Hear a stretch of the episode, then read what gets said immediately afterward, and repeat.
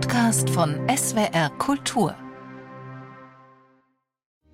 Bist nicht schön, doch charmant, bist nicht klug, doch sehr galant, bist kein Held, nur ein Mann, der gefällt. Ein Mann, der gefällt. Das war das Markenzeichen des Sängers, Schauspielers und Regisseurs Willy Forst. 1903 ist der Sohn eines Porzellanmalers und einer Müllers-Tochter als Wilhelm Anton Frohs in Wien geboren worden. Ab 1930 etablierte sich Willy Forst als Bon vivant des deutschsprachigen Kinos. Der erste Nachkriegsfilm des Willy Forst sollte ein kompromissloses Zeitstück werden. Arbeitstitel Der Monolog. Vorsichtshalber ließ Forst das Drehbuch von der Katholischen Filmkommission für Deutschland begutachten. Sie kam nach der Lektüre zum Ergebnis, dass so wörtlich diese Selbstbiografie einer Dirne starken Widerspruch gesund denkender Bevölkerungskreise herausfordern muss. Die Münchner Bavaria sah sich daraufhin nicht mehr in der Lage, ihre Studios für die Dreharbeiten zur Verfügung zu stellen. Willy Forst ließ sich nicht entmutigen und wich nach Hamburg aus. Das Projekt Die Sünderin, wie der Film endgültig heißen sollte, umgab so von Anfang an die Aura des Skandalösen. Vor diesem Hintergrund fand am 18. Januar 1951 in Frankfurt die Uraufführung von Die Sünderin statt.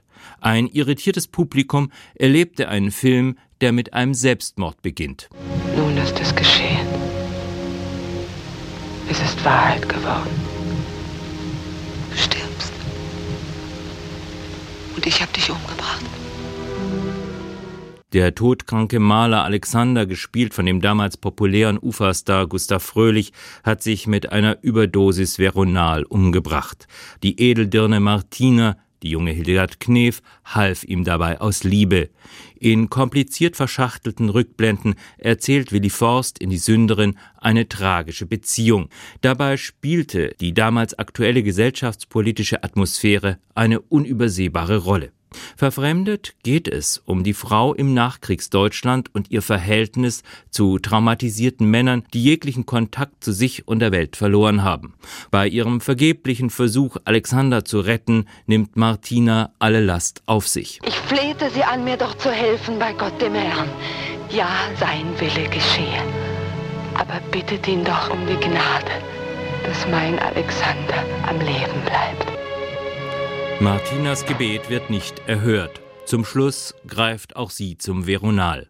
Zu diesem Zeitpunkt hatten die meisten Besucher das Kino bereits verlassen. Der Sünderin drohte dasselbe Schicksal wie allen zeitkritischen Filmen um 1950, der Flop.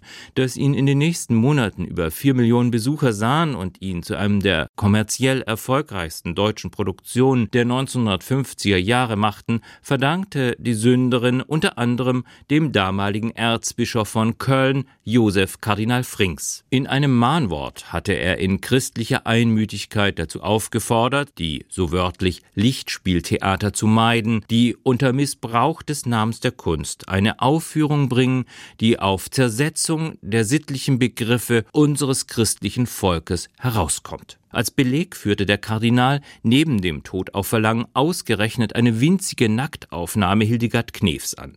Über Monate beschäftigte die Affäre um die Sünderin die westdeutsche Öffentlichkeit. Immerhin wurde in diesem Zusammenhang zum ersten Mal in der Bundesrepublik die Frage nach der Freiheit der Kunst diskutiert. Willy Forst selbst zog sich verschreckt auf sein altes Terrain zurück und verfilmte anschließend die Operette im Weißen Rössel. Zeitwort ist ein Podcast von SWR Kultur für die ARD. Abonniert uns in der ARD Audiothek und überall, wo es Podcasts gibt. Wir freuen uns über 5-Sterne-Bewertungen. Ihr habt eine Idee für ein Zeitwort, Anregungen oder auch Kritik? Schreibt uns eine Mail an zeitwort.swr.de.